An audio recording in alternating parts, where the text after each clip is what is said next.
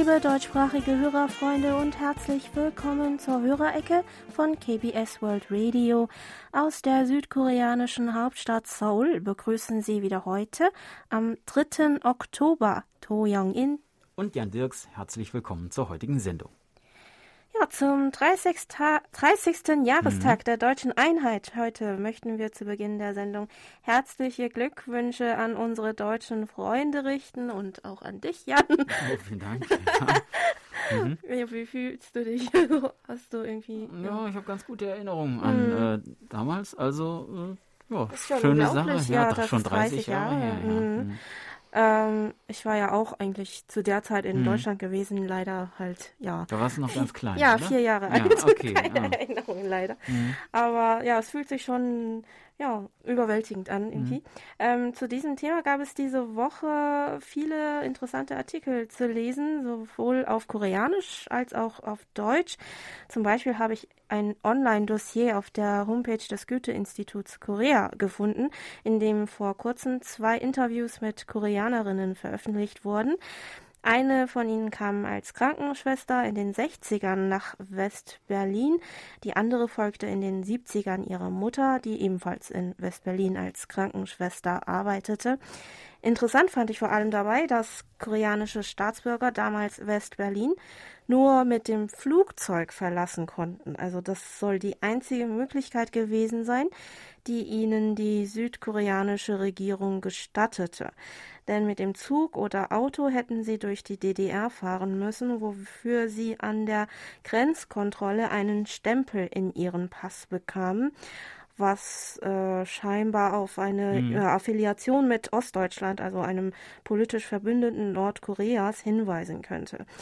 Das war mir äh, so neu, mhm. dass ich im Internet nach anderen Geschichten gesucht habe, aber konnte dann nur noch einen anderen Artikel über eine ehemalige koreanische Krankenschwester lesen, die erzählte, dass sie aufgrund dieser Regelung zunächst mit äh, der US-amerikanischen Pan Am Airways nach Hannover fliegen musste, wenn sie West-Berlin verlassen wollte. Aber jedes Mal mit dem Flugzeug zu reisen war natürlich schon eine kostspielige Angelegenheit für alle, sodass sich die Südkoreaner in West-Berlin schließlich einen ähm, anderen Weg ausdenken mussten. Für interessierte Hörerfreunde wollen wir aber nicht den kompletten Inhalt des mhm. Interviews verraten. Sie finden sie auf der Homepage des Goethe-Institut Korea unter dem Menüpunkt Kultur und darunter Dossiers, Teilung und Wiedervereinigung. Ja, heute ist außerdem auch der erste Samstag des Monats, also ist es auch Zeit, uns mit Ihnen zusammen das nächste Bild auf dem KBS-Kalender näher anzuschauen. In diesem Monat sehen Sie im Bild einen Schlüsselanhänger. An einem dekorativen Bronzestück sind in fünf Zöpfen mehrere Lochmünzen untereinander verflochten, an deren Ende jeweils noch Stoffsträhnen aus Seide wie Quasten angehängt sind. Die Schnüre, die die Münzen zusammenhalten, sowie die Stoffsträhnen und die darauf gestickten Blumenmuster bestehen aus den sogenannten fünf Farben Blau, Rot, Gelb, Grün und Weiß. Diese Anwendung der fünf Farben gründet auf einem Volksglauben bzw. Äh, schamanischem Glauben und sollte vermutlich vor Unglück schützen und den Menschen ein glückliches Leben bescheren. Diese Art von Schlüsselanhängern, wie Sie in unserem Kalender sehen, wurden allerdings nicht wirklich zum Anhängen von Schlüsseln benutzt, sondern äh, diente als Dekorationsstück oder wie ein Talisman. Diese Münzen, die dabei verwendet wurden, waren kein offizielles Zahlungsmittel, sondern Sondermünzen, die mit Schriftzeichen und Symbolen für Glück und Langlebigkeit geprägt wurden solche rein dekorativen Zwecken dienende Schlüsselanhänger wurden vor allem in Adelsfamilien eingefertigt und der heiratenden Tochter mitgegeben mit dem Wunsch, dass Glück und Reichtum so üppig wie die untereinander verflochtenen Münzen in ihr Leben kommen mögen. Dieser Brauch nahm seinen Anfang im 17. Jahrhundert und überdauerte bis zum Anfang des 20. Jahrhunderts. Die aus dieser Zeit noch erhalten gebliebenen Sondermünzen Schlüsselanhänger werden aufgrund des hohen Niveaus der Handwerkskunst besonders geschätzt, da sie einen Einblick in das damalige Niveau des traditionellen koreanischen Metallkunsthandwerks, der Stickkunst sowie auch der Stoffflechtkunst mhm. und der Farbtechnik für Stoffe geben. Ja, soweit zu unserem Kalenderbild des Monats. Eigentlich kaum zu glauben, dass jetzt nur noch zwei Kalenderbilder ja, übrig sind. Wir rasen auf das Ende des Jahres zu. Aber vorher wenden wir uns zunächst mal der Post der Woche zu. Über die Schneckenpost haben wir diese Woche einen Empfangsbericht von Klaus Huber aus Karpfam, Bad Griesbach, erhalten. Demnach hörte er uns am 9. September mit seinem Texon S2000 mit 30 Meter Langdrahtantenne mit SINPO 45444. Auf einer beigefügten Ansichtskarte sendete uns Herr Huber noch viele Grüße. Ja, wir grüßen Sie ebenfalls ganz herzlich zurück nach Bad Griesbach. Ein weiterer Empfangsbericht kam von unserem britischen Hörerfreund Grant Skinner aus Essex, der uns am 12. August mit seinem Grundig YB 400 mit Simpo 5x5 hören konnte. Herr Skinner schrieb außerdem noch, ich hoffe, Ihnen und Ihren Kolleginnen und Kollegen geht es gut. Ich hoffe, dass Corona bald überwunden wird und wir wieder unser Leben leben können. Ja, die Pandemie hat sich verständlicherweise auch auf die Chuseok-Traditionen in Korea ausgewirkt. Am Mittwoch haben die Erntedankfest-Feiertage in Korea begonnen, aber bis zum 11. Oktober gelten strengere Sonderschutzmaßnahmen, damit einem Anstieg der Zahl der Neuinfektionen während der Feiertage vorgebeugt werden kann, wie Sie ja wahrscheinlich auch schon aus unseren Nachrichten erfahren haben. Viele haben sich daher dieses Jahr dagegen entschieden, ihre Familien und Verwandten in anderen Städten zu besuchen und sind stattdessen nach Jeju geflogen, in Klammern angefügt. Oh, echt? Das war, Ein Riesenandrang oh dort. Alle nehmen das, das als Gelegenheit, die Familie zu meiden und stattdessen Urlaub zu machen. Mhm. Na, ich weiß nicht, aber ein bisschen scheint diese Tendenz zu bestehen. Ja, auch die Grabstätten, die an Schusak von vielen besucht werden, bleiben über die Feiertage ausnahmsweise geschlossen. Auch ist dieses Jahr das Essen und Trinken an, in den Autobahnraststätten, an denen es an Feiertagen wie Chuseok besonders voll ist, verboten und die Autobahngebühren, von denen die Reisenden an Chuseok gewöhnlich befreit wurden, müssen in gewohnter Höhe entrichtet werden. Die Feiertage sind also insgesamt etwas ruhiger verlaufen als in den Vorjahren. Auf Corona bezogen war auch der Empfangsbericht von Monitor Franz Schanzer aus dem österreichischen Schrems. In seiner E-Mail schrieb er uns Meine Frau und ich konnten den Urlaub in einer Therme in der Steiermark trotz der verschärften Corona-Maßnahmen halten. Aber die Einschränkungen waren überall im Thermenbereich und in der Gastronomie zu spüren. Es herrschte überall Masken und Abstandspflicht. Bloß in den Wasserbecken brauchte man keine Masken.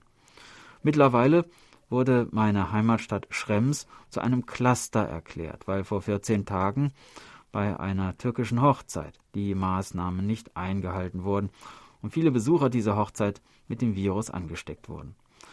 Daher ist auch die Zahl der Corona-Erkrankten stark angestiegen. Natürlich haben die Veranstalter der Hochzeit mit Konsequenzen zu rechnen.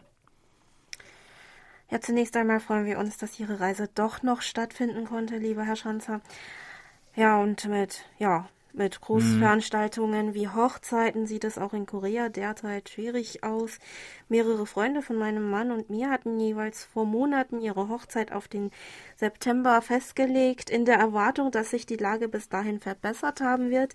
Aber genau um den neuen Termin herum hat sich die Corona-Lage in Korea wieder verschlechtert, sodass zum Beispiel eine Freundin nun beschloss, im kleinen Rahmen mit der Familie zu feiern und die andere ihre Hochzeit zunächst einmal komplett absagen musste. Ja, sehr schade, aber es ist bestimmt besser, ja, kein Risiko einzugehen.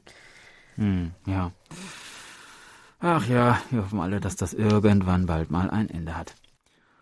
Dann meldeten sich über unsere German-Adresse Monitor Burkhard Müller aus Hilden, der uns mit seinem Reuter RDR 50C am 24. und 29. September mit SINPO 44344 gehört hat, und Nuri Streichert aus Hildesheim, der uns auf der Kurzwelle am 26. September mit SINPO 5x3 und am 27. mit SINPO 5x4 empfangen konnte. Zum Empfang am Samstag fügte Herr Streichert noch hinzu, Witterungsbedingt hatte ich heute einen schlechteren Empfang. Hier regnete es so stark, dass der Empfang schwächer war als sonst.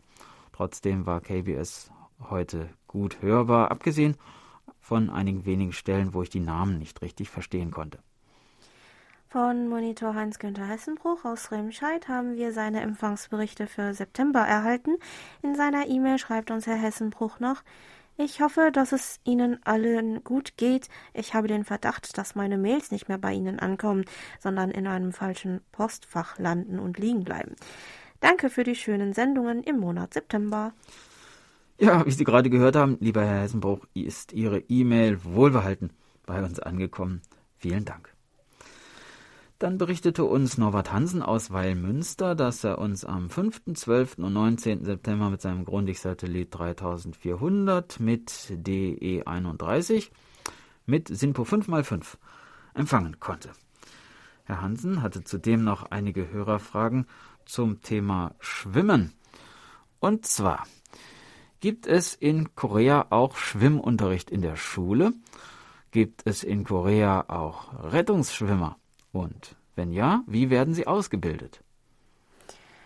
Ja, zunächst einmal zur Frage, zur ersten Frage. Mhm. Ähm, als ich noch klein war, gab es keinen regulären ähm, Schwimmunterricht an den Schulen. Zumindest war das in den meisten Schulen der Fall. Aber vor allem nach dem Unglück der Sewol-Fähre im Jahr 2014 wurde vom Bildungsministerium ein Pflicht Schwimmunterricht für die dritte und vierte Klasse in koreanischen Grundschulen eingeführt. Dabei liegt der Fokus vor allem auf der Sicherheit im Wasser. Die Kinder sollen im Unterricht Grundkenntnisse und grundlegende Schwimmbewegungen lernen, so dass sie im Notfall bessere Überlebenschancen haben und bis zur Rettung im Wasser ausharren können könnten. Mhm. Ähm, unter anderem stehen Brust- und Rückenschwimmen sowie Tauchübungen auf dem Lehrplan. Auch lernen sie zum Beispiel, wie man sich eine Rettungsweste anzieht. Schwimmen lernen die Kinder gewöhnlich in privaten Schwimmschulen. Diese betreiben eigene kleine Bäder, die ausschließlich für den Unterricht genutzt werden.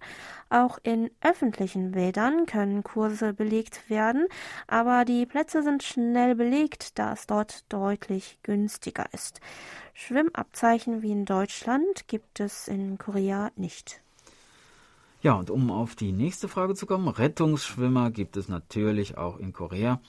Es gibt nach dem Stand von 2019 15 Ausbildungsinstitute für Rettungsschwimmer, die von der koreanischen Küstenwache anerkannt sind, wie zum Beispiel das Rote Kreuz und YMCA Korea.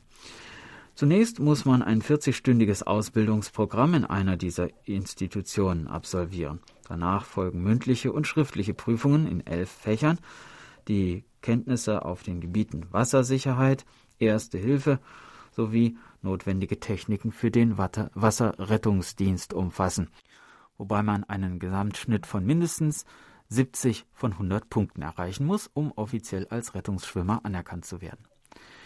In größeren Wasserparks zum Beispiel werden auch Vollzeitstellen für Rettungsschwimmer ausgeschrieben. Öfters sind es aber auch Beamte und Sachbearbeiter in lokalen Behörden, die je nach Tätigkeit in dieser Funktion noch zusätzlich ausgebildet werden oder sich als Rettungsschwimmer qualifizieren müssen, um sich für die Stelle zu bewerben. Ja, soweit zum Thema Schwimmen. An dieser Stelle legen wir noch eine kurze Musikpause ein. Torim spielt Talpici Hanelo. Das Mondlicht steigt zum Himmel.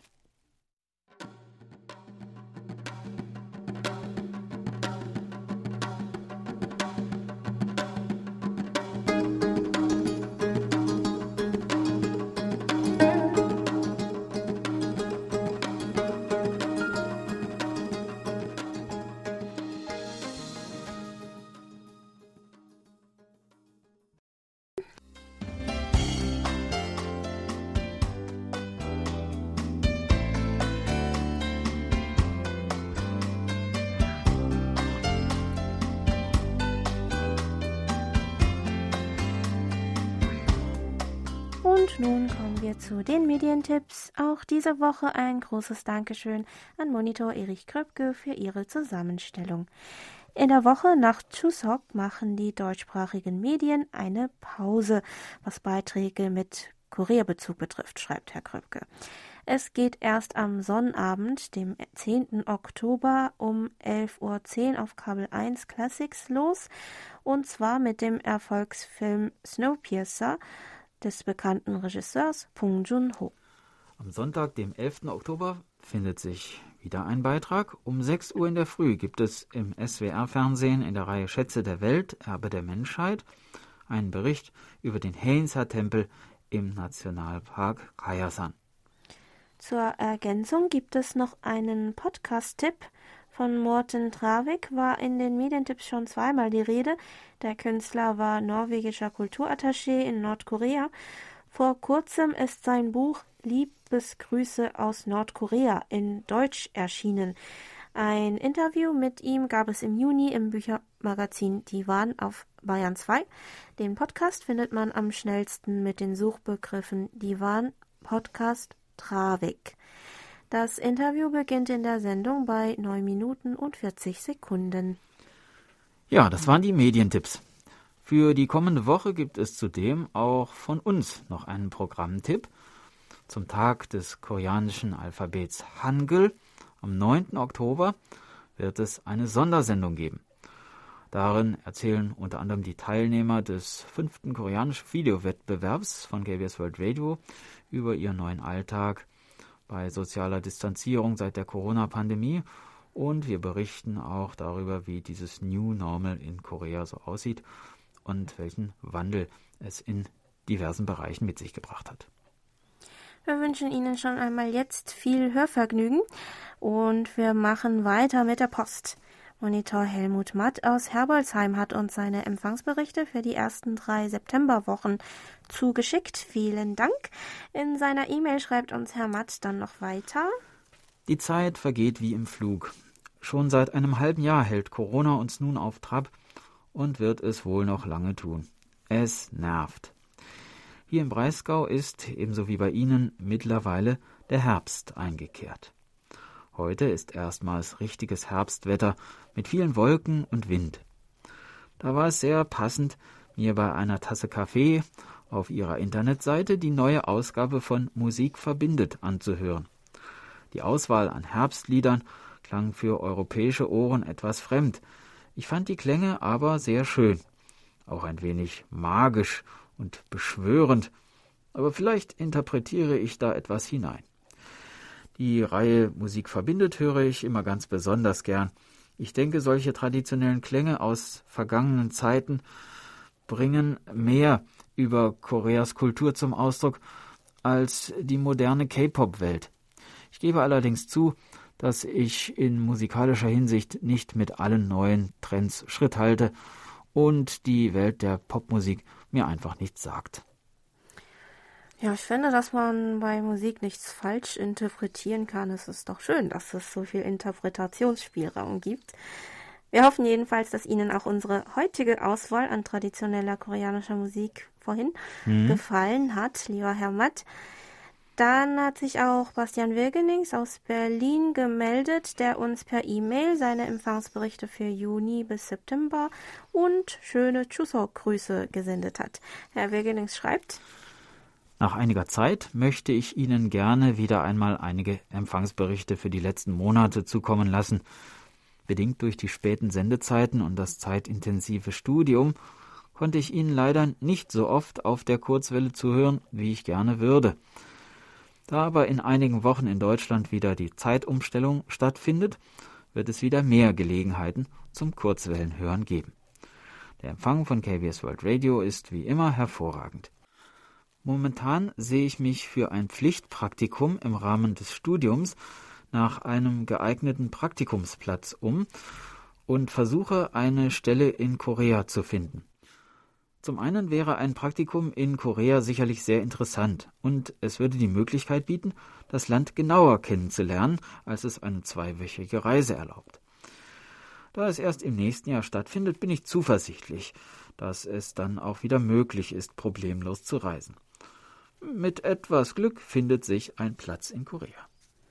Das klingt doch einem schönen Plan. Mhm. Hoffentlich hat sich die Lage bis dahin auch normalisiert. Wir drücken Ihnen jedenfalls die Daumen, dass nächstes Jahr alles klappt und Sie eine passende Praktikumsstelle finden. Wir würden uns auch sehr freuen, wenn Sie uns während Ihres Aufenthalts im Sender besuchen kommen könnten, lieber Herr Wiggenings. Ein weiterer Empfangsbericht aus Berlin kam von Gerald Puhlmann, der uns am 26. September mit seinem neuen Texon PL 660 mit der eingebauten Teleskopantenne mit Simpo 55454 gehört hat. In seiner E-Mail schreibt er uns: Nach langer, langer Zeit möchte ich Ihnen mal wieder einen Empfangsbericht über eine Ihrer sehr interessanten deutschsprachigen Sendungen zukommen lassen. Wie ich meinem Logbuch entnehmen kann, war mein letzter Empfangsbericht für das deutschsprachige Programm vom 7.2.2015. Es sind bereits mehr als fünf Jahre seitdem vergangen. Mein Hobby ist der Empfang von Rundfunkstationen aus aller Welt und auf allen Wellenbereichen. Ich habe mich daher sehr gefreut, als ich vor einigen Tagen ein Programm ihrer Station KBS World Radio in Deutsch auf der Kurzwelle 3955 Kilohertz über die Sendeanlagen in Wofferton, England, empfangen habe. Ihr Programm fand ich, wie eigentlich immer, sehr interessant. Ich werde Ihre Station in Zukunft häufiger hören und auch versuchen, Ihnen weitere Empfangsberichte zukommen zu lassen. Dann wünschen wir Ihnen weiterhin viel Hörvergnügen und freuen uns schon auf Ihren nächsten Empfangsbericht, lieber Herr Pullmann. Aus Berlin meldete sich auch Monitor Lothar Rennert, der uns über die Internetberichtsvordrucke seine Empfangsberichte für September eingereicht hat. Den Berichten zufolge schwankte der Empfang bei Herr Rennert äh, durchschnittlich bei Synpo 5x2 bis 5x3, aber am 27. September berichtete er erfreulicherweise von einem besseren Empfang mit einem Wert von Synpo 5x4. Dann gab es auch einen Empfangsbericht von Sunny Michaelis aus Deutschland, der am 24. September mit seinem Texton PL 660 mit Loop-Antenne einen Empfang von SINPO 44434 hatte und von Monitor Michael Willruth aus Frankfurt am Main, der uns am 26. September mit seinem Texton PL 365 mit Teleskopantenne mit SINPO 55444 gehört hat. Monitor Paul Gaga aus Wien konnte am 22. September mit seinem Texon S2000 mit Teleskopantenne einen Empfang von SINPO 5x4 verzeichnen. Daran fügte er noch hinzu, dieser Tage habe ich eine Sonderausgabe des Magazins Kultur Korea aus Berlin erhalten. Falls sich mir bei der bestimmt spannenden Lektüre Fragen stellen, würde ich dann gerne auf Ihre Expertise zurückgreifen, wenn das erlaubt ist. Ja, es wäre eine große Freude für uns, Sie mit weiterführenden Informationen zu Ihren Fragen zu versorgen. Also jederzeit, lieber Herr Gager. Herr Gager hat uns dann noch eine zweite Nachricht geschickt mit einem Lesetipp aus dem Magazin des Berliner Verkehrsbundes Berlin Bahnlektüre. Diesen Tipp wollen wir für Liebhaber der koreanischen Literatur unter unseren Hörerfreunden noch teilen. Da heißt es nämlich Wann haben Sie das letzte Buch über einen Serienmörder gelesen und sind dabei schallend äh, lachend vom Sitz gekippt? Noch nie? Dann bietet sich mit unserem heutigen Tipp endlich die Gelegenheit dazu. Elfe Brandenburger von der Buchhandlung Paul und Paula sieht in dem Werk des koreanischen Autors Yong-ha Kim eine geniale Mischung aus kurzweiligem Krimi, köstlichem schwarzen Humor und intelligenter Reflexion über das Thema Demenz. Besagter äh, Serienmörder befindet sich nämlich nicht nur im Zustand fortschreitenden Alters, nämlich äh, 70, sondern auch im fortschreitenden Zustand geistiger Umnachtung äh, in Form von Alzheimer. Und eigentlich liegt sein letzter Mord auch schon 25 Jahre zurück, doch dann geschieht etwas, das alles auf den Kopf stellt. Zufällig soll diese Lektüre auch der Stoff des Online-Lesekreises des Koreanischen Kulturzentrums Berlin im Oktober sein. Wer Interesse hat oder das Buch vielleicht sogar schon gelesen hat, äh, kann sich für eine Teilnahme bestimmt anmelden. Bei Herrn Gaga bedanken wir uns auf jeden Fall für den interessanten Tipp. Und wie wir letzte Woche noch angekündigt hatten, wollen wir noch mit Ihnen zusammen anhand der Online-Ausstellung des Seouler Geschichtsmuseums das Radio unserer Familie im Jahr 1978 einen kurzen Einblick in die Geschichte des Radios in Korea bis zu den 1970ern werfen. Mhm. In Korea fand die erste Rundfunkübertragung am 16. Februar 1927 durch den Sender Kyongsong Broadcasting Station in Seoul statt. Das Radioprogramm des Senders bestand aus Nachrichten, Kultur und Entertainment, wurde aber dann in den 1940ern von der japanischen Kolonialregierung für Propaganda benutzt. Der Kurzwellenempfang von Rundfunksendungen aus dem Ausland wurde ebenfalls verboten.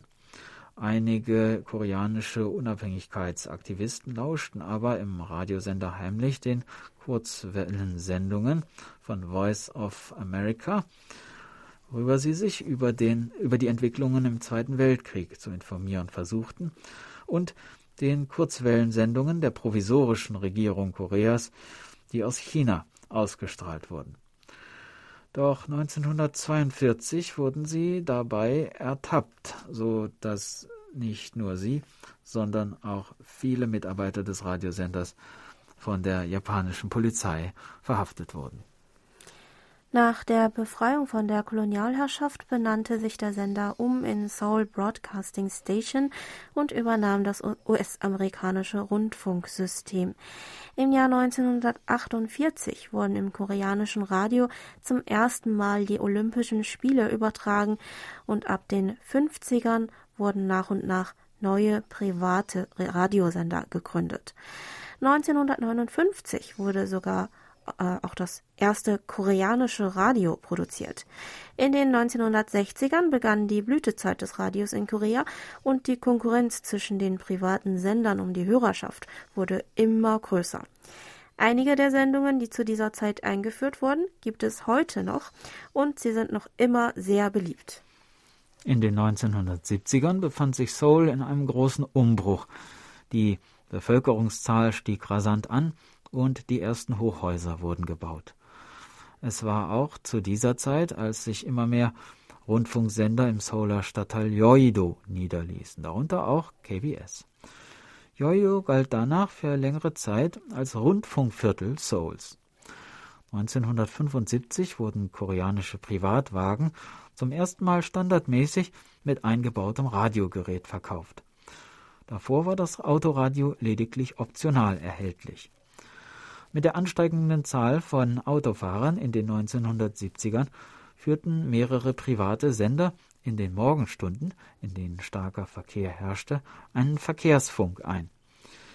Die Meldungen über die aktuelle Verkehrslage bekamen sie von den Taxi- und Busfahrern, die damit von den Sendern speziell beauftragt wurden. Für ihre Dienste organisierten die Sender regelmäßig kleine und große Events wie Liederwettbewerbe und Sportfeste an denen die Berichterstatter mit ihren Familien teilnehmen konnten. Gleichzeitig verbreitete sich aber auch in den 1970ern der Fernseher in Seoul, sodass die Radiomacher auf neue Strategien setzen mussten, um gegenüber den Fernsehprogrammen nicht ins Hintertreffen zu geraten. Ja, vielleicht sollten wir auch einmal für unsere Hörerfreunde einen Liederwettbewerb organisieren. Mhm. Ich wette, dass es auch unter Ihnen jede Menge Talente gibt. Ja, hiermit beenden wir die knapp ja, vier, fünfminütige Tour, aber die Hörerecke geht natürlich noch weiter. Bleiben Sie also dran, liebe Hörerfreunde.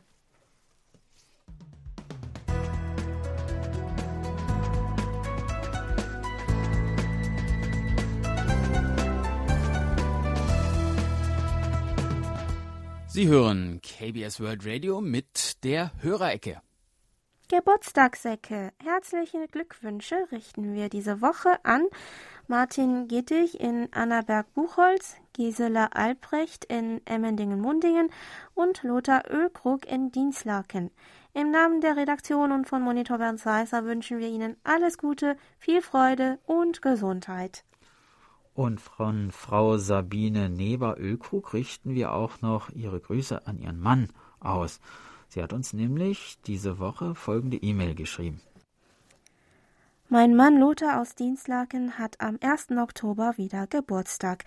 Diesmal so einen besonderen, einen runden. Er wird nämlich 60 Jahre alt. Es wäre total schön, wenn Sie noch am 3. Oktober in Ihrer Höreecke meinen Mann Lothar Ölkrug grüßen könnten und ihm noch nachträglich zum Geburtstag gratulieren könnten. Er hört immer noch mit seinem Sony ICF 2001D Radio KBS World Radio vor allem immer samstags die Hörerecke und hat dabei eine Menge Spaß. Das freut uns natürlich. Wir hoffen, dass wir Ihnen mit unseren Geburtstagsgrüßen eine kleine Freude bereiten konnten und wünschen Ihnen weiterhin viel Hörvergnügen beim besten Empfang, lieber Herr Ölkrug. So, und jetzt gibt es aber auch natürlich wie immer noch eine kleine Geburtstagsmusik. Olala Session singt Noah Hamke gemeinsam mit dir. 너는 나의 슈퍼스타 하늘의 저 별을 따라서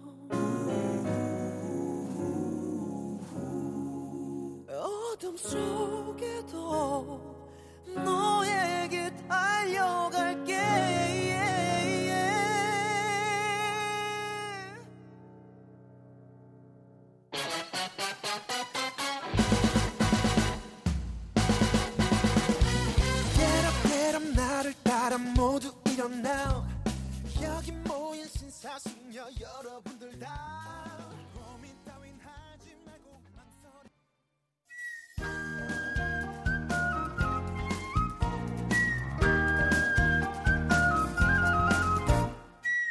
Schön hier.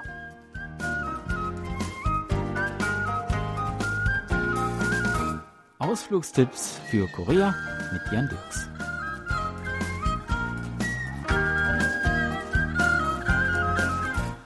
Wir sind in Gyeongju, der alten Königsstadt, und entdecken die Kulturschätze des alten Schillerreiches. Letztes Mal sind wir zu Fuß durch die Innenstadt gelaufen und haben bereits das Nationalmuseum, die großen Königsgräber, die Sternwarte Chomsongdae und die Parkanlage auf dem Gelände des ehemaligen Palastes Tonggung gesehen. Heute wollen wir in den Bus steigen und weitere interessante Orte besuchen, die bei einem Besuch in Gyeongju zum Pflichtprogramm gehören. Den Tempel Bulguksa, die Grotte Sokguram, den See Pomunho und den Weltkulturexpo-Park Gyeongju. Mit einem der zahlreichen Stadtbusse fahren wir zunächst hinauf in die nahegelegenen Berge zum buddhistischen Tempel Pulguksa, dem Buddha-Land-Tempel. Er ist vielleicht der bekannteste Tempel in Korea und fast jeder Koreaner war wohl mindestens einmal in seinem Leben hier. Im Jahre 774 fertiggestellt, im Laufe der Jahrhunderte teils abgebrannt, mehrfach geplündert und mehrfach neu renoviert, wurde er im Jahre 1995 auch zum UNESCO Weltkulturerbe ernannt. Der Tempel beheimatet sieben Nationalschätze Südkoreas und zeichnet sich aus durch seine besondere Architektur. Zwei Treppenanlagen, verschiedene durch Treppengänge und Steinbrücken miteinander verbundene Gebäudekomplexe und Tempelhöfe, die einfach und schlicht gehaltene Steinpagode Sokka-Tap und die etwas prächtiger gestaltete Pagode Tabo-Tap. Außerdem zu sehen sind zwei vergoldete Buddha-Statuen und ein Reliquiengefäß. Besonders im Herbst strahlen das Tempelareal und die umliegende Berglandschaft einen besonderen Reiz aus. Zwei Kilometer oberhalb des Tempels befindet sich auf dem Berg Tohamsan über dem Ostmeer die berühmte Grotte Sokguram. Koreas bekanntester Höhlentempel, der zusammen mit dem Tempel Bulguksa erbaut wurde und erst im Jahre 1909 wiederentdeckt wurde. Vom Tempel aus fährt man am besten mit dem Bus hier herauf. Die künstliche Grotte besteht aus exakt behauenen Granitblöcken und untergliedert sich in drei Kammern. Zuerst geht man durch eine rechteckige Vorkammer und dann durch einen schmalen Korridor. die beide das Irdische symbolisieren. Hier sind Schutzgeister, Tor und Welthüter dargestellt. Dann gelangt man in die innere runde Hauptkammer mit Kuppel von rund sieben Metern Durchmesser, die das Himmlische symbolisiert und an deren Wänden Ahats und Bodhisattvas dargestellt sind. Die Hauptattraktion aber ist die rund 3,5 Meter hohe Buddha-Statue direkt in der Mitte der Halle. Auch die Landschaft hier oben ist beeindruckend. Bei gutem Wetter kann man, wenn man sich früh genug aufmacht, von hier oben den Sonnenaufgang über dem Ostmeer erleben. Wir steigen nun wieder in den Bus, fahren aber nicht den gleichen Weg nach Gyeongju zurück, sondern die nördliche Route, die uns an das Ufer des großen Sees Pomunho bringt. Hier etwa zehn Kilometer östlich der Innenstadt Gyeongjus, erstreckt sich ein großes Areal für Urlauber, der größte Tourismuskomplex des Landes. 1979 entstanden, mit Luxushotels, Ferienwohnungen, Golfplatz, Themenpark, Wasserpark und vor allem auch einer Vielzahl von Spazierwegen, auf denen man nach Lust und Laune am Wasser entlanglaufen kann. Besonders im Frühling, wenn hier die Kirschbäume blühen kommen viele Ausflügler gerne hierher.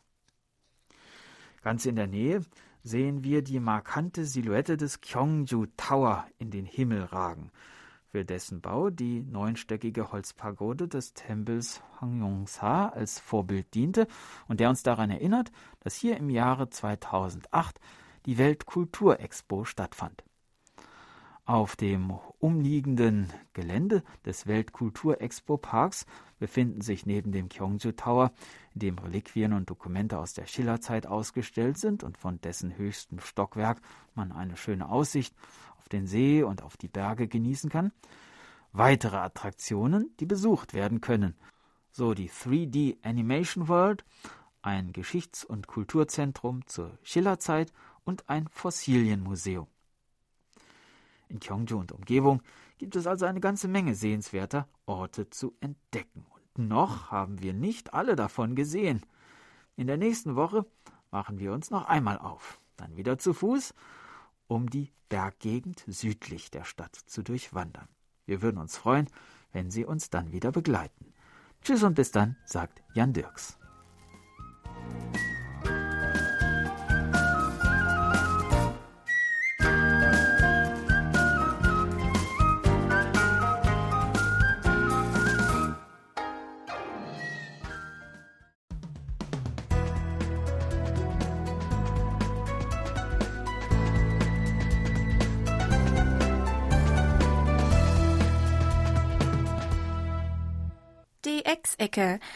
Hören Sie heute die monatlichen DX-Tipps mit Hans-Werner Lange.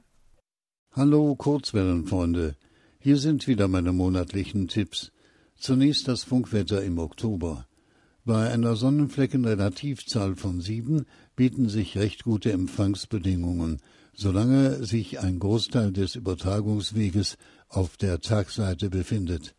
Aber auch nachts werden gegenüber den Vormonaten deutlich bessere Bedingungen gegeben sein, ausgenommen Ende des Monats, wenn sich winterliche Verhältnisse einstellen, so Hans Deckel im ADDX Radio Kurier. Und nun zu den Tipps. Alle Angaben sind in UTC Weltzeit und alle Frequenzangaben in Kilohertz. Belarus. Die Krise in Belarus sorgte wegen der Einschränkungen des Internetverkehrs auch wieder für mehr Rundfunksendungen. Radio Free Europe, Radio Liberty, dessen belarussische Webseite zu den blockierten Internetadressen gehört, nahm seine 2019 eingestellten Mittelwellensendungen wieder auf, und zwar von 18 Uhr bis 19 Uhr und 20 bis 21 Uhr über die litauische Mittelwelle 1386 Kilohertz. Deutschland. Radio Klein Paris International sendet im Oktober nach folgendem Sendeplan über Channel 292. 3. Oktober 21 bis 22 Uhr auf 3955 Kilohertz. 4. Oktober 8 Uhr bis 9 Uhr auf 9670 Kilohertz und 10. Oktober 9 Uhr bis 10 Uhr auf 6070 kHz. Deutschland. Am 1. September 2020 nahm Radio Zeta 2 die eigene Sendeanlage in Hartenstein, Sachsen in Betrieb. Das Senderecht soll für angekündigte und spontane Sendungen genutzt werden, die sich als Ergänzung zum Mainstream-Sound verstehen. Ab dem 10. Oktober sollen regelmäßige Sendungen samstags und sonntags von 10 Uhr bis 11 Uhr und 18 Uhr bis 19 Uhr auf 6115 Kilohertz beginnen. Deutschland, Österreich. Im Oktober hat SM Radio deshalb folgende Themen. Zu hören gibt es wieder Musik aus den 90er Jahren des 20. Jahrhunderts. Außerdem gibt es historische Tondokumente. Thematisiert wird der Mauerbau. Sendungen laufen am 10. Oktober 16 Uhr bis 17 Uhr auf 6070 Kilohertz und am 11. Oktober 13 Uhr bis 14 Uhr auf 6070 Kilohertz. Dänemark. Stig Hartwig Nielsen machte folgende Angaben zu den Playlists seiner Sender World Music Radio und Radio 208. World Music Radio auf 5840 Kilohertz bzw. 15805 Kilohertz hat 877 Titel im Programm. Ende Juli wurden 48 Titel neu aufgenommen und 39 aussortiert. Radio 208 auf der Mittelwelle 1440 kHz und der Kurzwelle 5805 kHz hat 760 Titel aus zwei Kategorien. 215 aus Dänemark, von denen pro Stunde zwei bis drei gespielt werden, und 545 Titel aus ausländischer Produktion. Indien. Zum 1. September 2020 gab es eine deutliche Änderung im DRM-Betrieb von All India Radio.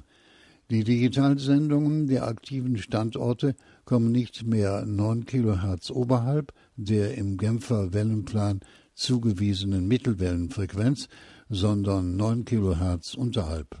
Niederlande. Mit der 200. Sendung am 30. August feierte der Free Radio Service Holland auf der Kurzwelle 5790 und 7700 Kilohertz 40 Jahre auf Sendung, aber nur zum Teil. Die erste Sendung wurde zwar am 31. August 1980 ausgestrahlt, doch hat man die offiziellen Feierlichkeiten auf den Oktober bzw. November verschoben. Und USA, Guam. Transworld Radio hat bei der FCC die Verlängerung des Senderechts der Kurzwellenstation KTWA beantragt. Das gab die US-amerikanische Regulierungsbehörde bekannt. KTWA verfügt nach Angaben der FCC-Datenbank über drei Sender, einen 100 Kilowatt Sender aus der Technikschmiede von Radio HCJB und zwei 250 Kilowatt Sender aus kommerzieller Produktion. Dazu kommen 18 Antennen für unterschiedliche Senderichtungen. Soweit für heute die Tipps und damit wie immer beste 73 und 55. Bis zum nächsten Mal.